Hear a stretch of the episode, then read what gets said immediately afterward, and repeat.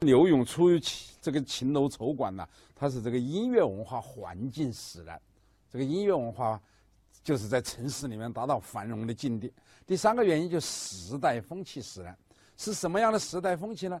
就是说，唐宋时期的那些青年举子，就是还没有中进士的人，他们在及第之前，在进士及第之前，或者进士及第之后，在授官之前，这一段时间都有出入歌舞场所的自由。用我们现在的话来讲，就是说你还没有这个考上大学这一段时间，或者说你考上大学了，但是还没有正式的被录取为公务员之前，你都可以有出入歌舞场所的自由。宋代的年轻，宋代的词人在年轻的时候啊，极少极少有不出入歌舞场所的，这就是当时的时代风气。那既然是这样子，那刘勇怎么又会被人误解呢？你想想，年轻人都可以出入歌舞场所，那刘勇怎么又被人误解了呢？我想出入场所歌歌舞场所的词人肯定不止他一人。为什么别人不至于被人误解，他要被人误解呢？有这样几个原因，就是他接触的歌妓啊，主要是诗妓。这里我们顺便要把唐宋时期的歌妓的主要成分跟大家简要介绍一下。唐宋时期的歌妓主要分三种成分，一种是家妓，所谓家妓啊，就是士大夫家里养的歌妓。你看欧阳修家里就有妙龄歌妓八九数，苏轼的家里也有歌舞伎数人，张炎的祖父的家里的有名妓数十倍，这些歌妓统统都是家妓。士大夫家里养的，还有一种就是官妓，官府里面的歌妓，像这个朝廷里面，啊州里面、府里面、县里面都有官妓。这些官妓用我们今天的话来讲啊，他就是拿国家工资的，为官府服务的。还有一种就是司妓，这个司妓呢，就是市井上的秦楼丑馆里面这些司妓，这些司妓往往是啊，就是自主创业的。他们这些人的成分就比较复杂，他们以卖艺为主，但是如果卖艺要是卖不好，这个行情不太好，他也要卖身，所以这些人的成分就比较复杂。年轻的举子们，他们所接触的歌妓，主要就是诗妓，因为家妓啊，他是哪些人家里才有呢？一般都是五品以上的官员家里才有家妓，官妓的这些官府里面才有官妓。所以这些普通的读书人，这些年轻的举子，他们接触的主要就是社会上的这些啊事迹啊，而这些人的成分呢又比较复杂。虽然是以卖艺为主，但是他也不排除卖身。如果卖艺卖的不顺，啊，艺卖不出去，影响到生计，他也会卖身。就这个比较复杂了。这是第一个原因，就是刘永接触的主要是诗妓。第二个原因是什么？就是他喜欢填词。别的人出入歌舞场所，可能就是听听歌、观一观舞、喝喝酒、娱乐娱乐，人家不一定填词啊。那刘永他还要填词，而且填的还很多，这是第二个原因。第三个原因就是说，他不仅填词，不仅填的很多，他所填的词的影响还很大。我想在宋代啊，和他一样的年轻的时候出入歌舞场所的，肯定有很多人，但这些人不一定填词。就算填词也不一定有他的影响大，所以他的问题就在于作品的影响太大了。他大到什么程度呢？他的影响，啊，宋代有一个著名的学者叫叶梦得，他有一本书叫《避暑录话》，他这样记载：他说，于是丹徒，就说我曾经在丹徒做官。丹徒在哪里呢？就现在在南京镇江那一带的一个县。啊，他说我在丹徒做官的时候啊，曾经见到一个。从西夏归朝的官员，西夏就是啊，现在的宁夏那一带嘛，当时是个国家嘛，啊，曾经在西夏做官的一个人回来，他对我说，说到什么呢？说凡有井水引处，即能歌柳词，就是说只要有井水的地方，就有人唱柳永的词，这什么意思？有井水的地方就是有人烟的地方嘛，只要有人烟的地方，就有人唱柳永的词。你说它影响有多大？前些年，啊，有这样一句话，叫做有华人处有金庸。说有华人的地方就有金庸，金庸影响当然很大，是不是啊？武侠小说名家，但是呢，他只是在华人圈子里面了。那刘勇他就不一定是在华人圈子里面有影响啊，他的作品当时就传到了今天的越南，传到了今天的朝鲜，也传到了今天的日本，就不是在华人处有影响。所以说，在整个中国文学史上，像刘勇的这样有如此广泛的影响的作家是很少的，这影响太大。第四个原因是什么呢？就是他做举子的时间太长了。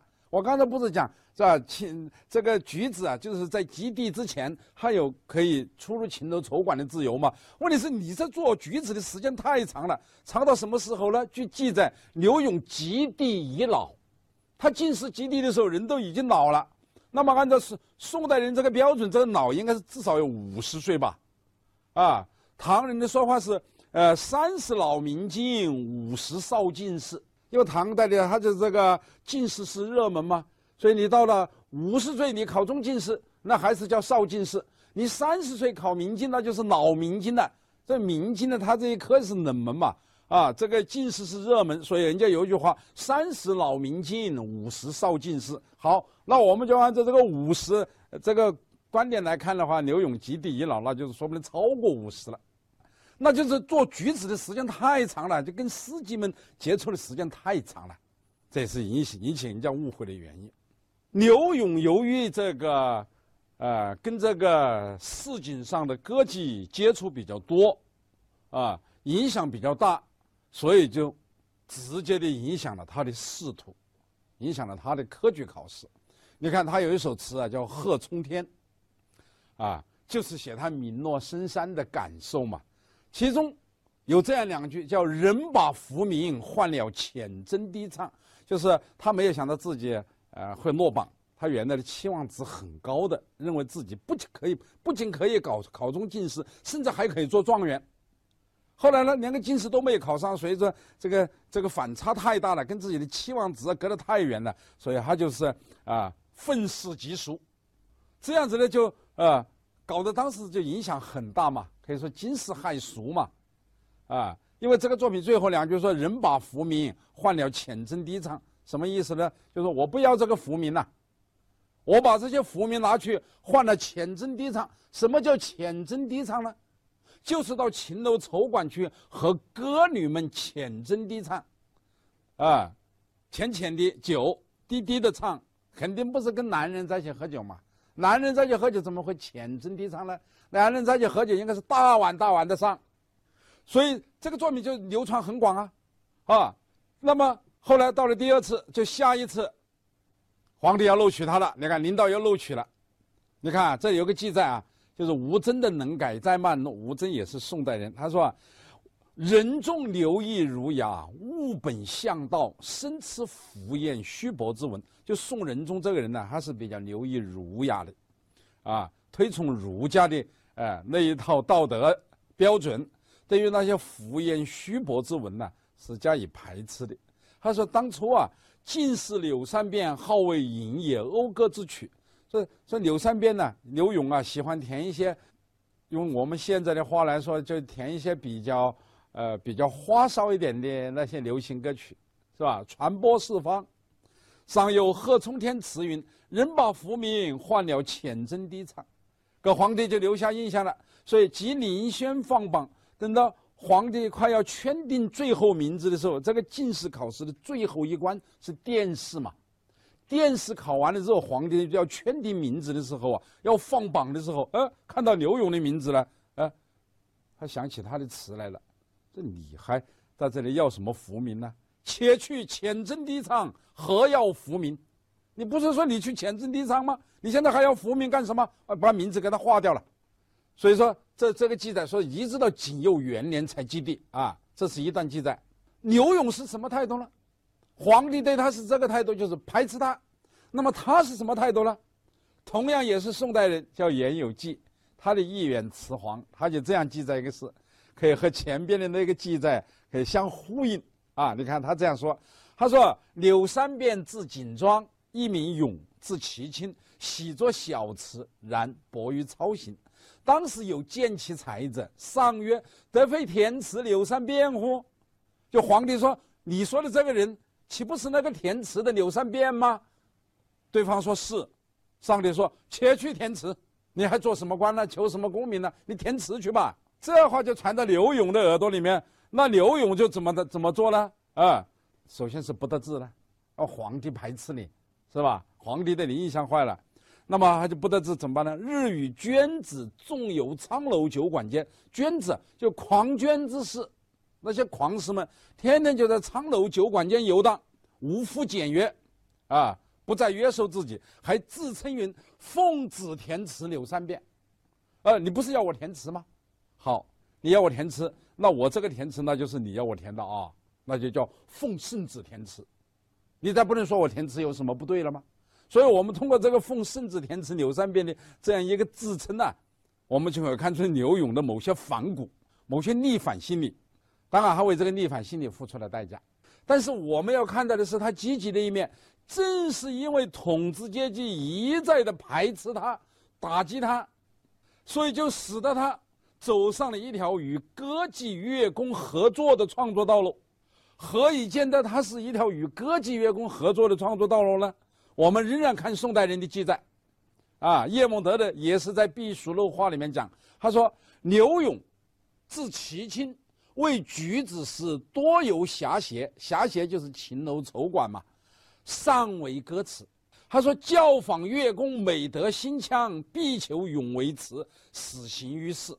于是声传一时，教坊是国家的音乐机关，教坊乐工。就是国家的音乐机关的那些音乐人，他们得到了新腔，也就是新的歌谱的时候，必求咏为词。请大家注意，为什么要必求咏为词呢？因为只有请刘永来填词，这个作品才能行于世，才能流行于世。于是刘永就声传一时嘛，他名人嘛，是吧？好，这是乐工的态度。那么刘永是什么态度呢？我们看宋祥凤的《乐府舆论》，他这样记载。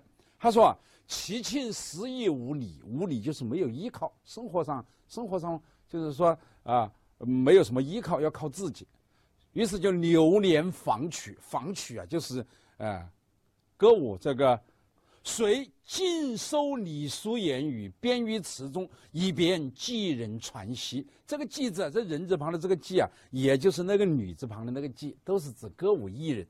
你看他是怎么做的？他就是。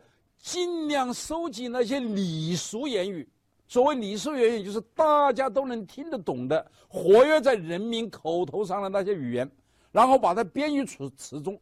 编到词中什么意思呢？以便继人传习，就以便那些歌女们呢能够传播，能够练习。这不就是适应嘛？适应音乐的音乐人，适应歌艺歌妓的演唱需要嘛？所以最后是一时动听，散步四方。所以说，关于刘勇走的一条与歌伎乐工合作的创作道路，这个观点是我提出的。但是我提出这个观点，我是有依据的。那就是说，首先，歌伎乐工有这样一个需要，就是美德心腔，必求永为词。那刘勇呢，是有意识的、主动的去适应歌伎和乐工的需要，那就是便于技能传习嘛。就是你不要把那个语言写得太典雅，或者说太生僻，让老百姓听不懂嘛。啊，对不对？你你便于歌妓们传习，实际上也就是便于老百姓听得懂嘛。这就是与歌妓乐工合作的创作道路。这条道路就成全了中国文学史上第一个专业作家。第一个专业作家，你看，也是宋代人罗烨在《醉翁谈录》里面记载，他说：“其亲居金华，暇日便游妓馆。”这刘永啊啊，他住在这个京城里面。呃，在闲暇的时候啊，便游妓馆，所有的歌舞场所他都去了。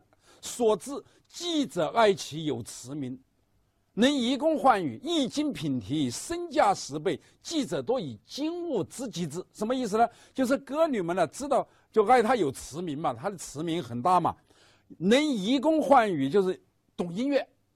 这歌女们只要经过刘永品题一次，就身价十倍。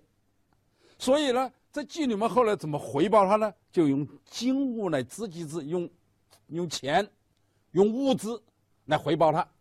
那这就是说，刘勇就是靠这为生嘛。所以说啊，我们现在从刘勇的乐章集里面还看到他品题当年的那些歌舞艺人的作品，比方说安安的舞跳的怎么好，殷殷的歌唱的怎么好啊，就品题，那就一经品题身价十倍。这个这个这个歌妓他们品质也很好，他就回报刘勇，因为刘勇是个词人嘛，词人他的报酬肯定没有呃那个歌唱家的报酬拿得高的嘛。我举个例子，前些年呢有一首歌啊叫《十五的月亮》。大家都很熟悉的，八十年代的时候啊，这个唱《十五的月亮》的这个歌唱家，每一次出场至少六万，还是在八十年代的时候。那么写《十五的月亮》的这个作者拿了多少稿费呢？十六块钱。所以当时有一句话叫“十五的月亮十六圆”。那你这写词的人肯定没有唱词的人拿的钱多嘛？哎，但是这个唱词的人他能够回报这个写词的人。这就是多以金物知己之，这就是合作关系嘛。刘勇在那个时候他不可能有稿费这一说，但是人家资助他，所以我们后来看到了一些传说，说刘勇死了之后啊没有钱安葬，是那些歌女们凑钱的把他安葬的。这个传说究竟可不可信呢？还有待于考证。但是有这么一个传说，就说明一个问题，说明他是得到过歌妓的资助的。如果他活着的时候没有得到过歌妓的资助，他就不可能有死了之后有歌妓凑钱来安葬他这一说。